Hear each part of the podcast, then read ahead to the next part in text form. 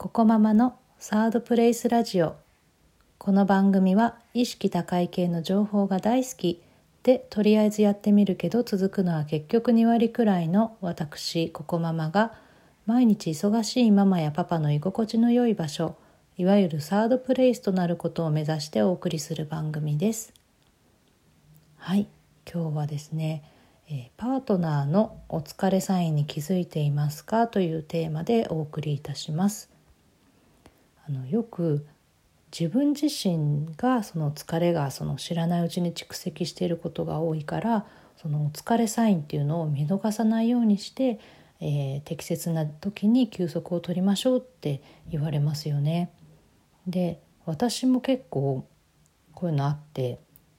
あの物を落としがちになるんですよね疲れてると。でなんかあ落ちちゃったって思う思うんですよでね落ちてるのが物が見えるんですけどそれをもう取ろうと体が動かない時があって、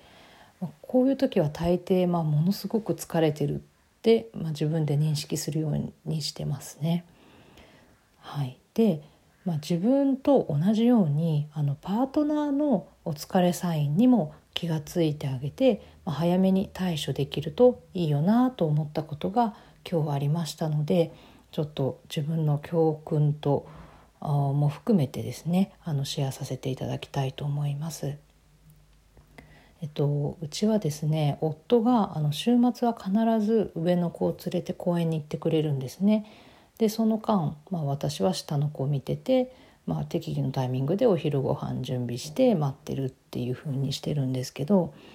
で今日もあの上の子を連れて夫が出てくれてであの帰ってきた時にねなぜかこう1リットルのブドウジュースを買って帰ってきたんですよ。でしかもその買ってきた場所がですねもう家から歩いても30秒とまあ1分ぐらいのスーパーだったんですよね。でなんかあれ？と珍しいので「あれどどうしたの?」って聞いたらですね「あ喉が渇いてたから買ったんだ」って言うんですよね。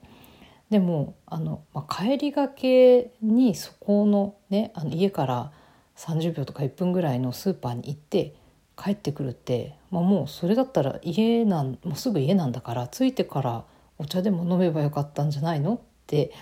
聞いたら「なんか飲みたくなったんだよね」って言ったんですね。で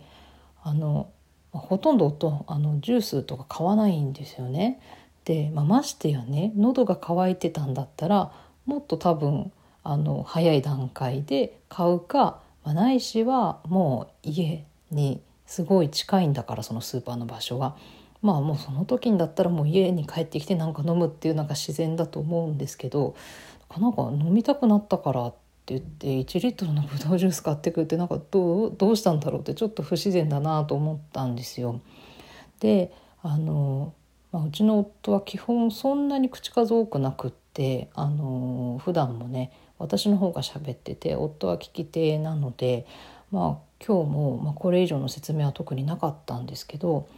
ちょっとなんとなくピンときてあなんかこれもしかして夫は疲れてるんじゃないかなと思ったんですよね。で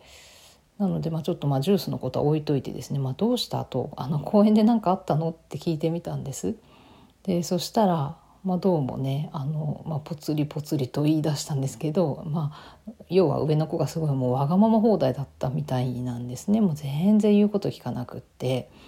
で、まあ、その割にはなんかものすごく抱っこをせがんできてでもう上の子もねあのもう13キロぐらい体重あるんでもうずっと抱っこだと相当疲れるんですけど、まあ、でも抱っこしなかったらもうなんか大泣きみたいな感じで大変だったらしいんですよね。で今日はあのすごく暑い日だったのでもうなんか2人してくたくたみたいな感じだったそうです。うん、でまああの振り返ってみればあの先週1週間、まあ、割とあの夫も仕事がねあの立て込んでいたような雰囲気もあったので、まあ、それもあってねちょっと大変だった、たまあ、ちょっと疲れがどどっときたんだろうなというふうになんとなく想像しました。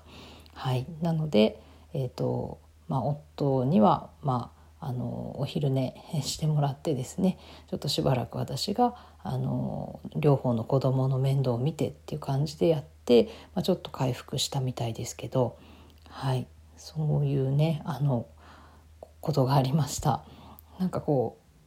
それがねそのブドウジュースを買ってくるっていうのがちょっとうちの夫の場合のお疲れサインだったと思うんですけどね。はい、えー、皆さんこんな経験ありますでしょうか、うん、なんかあのー、ねあの、多分夫自身もあんまり疲れてるって意識してなかったからあの言わなかったのかもしれないんですけどね。うん、なのでそういう場合はあのパートナーである私がねちょっとでもあの早く気づいて、まあ、あの休み取りなよっていうふうにあの促すことができて、まあ、今回は良かったなというふうに思います。はいそんな感じでね皆さんもあの自分自身のお疲れサインもあの大事ですしあとパートナーのお疲れサインもあのなるべく見逃さないようにして早め早めに対処してあの元気よく毎日過ごせていけたらいいですよね。はい、今日はそんなテーマでお送りいたしました。また明日お会いしましょう。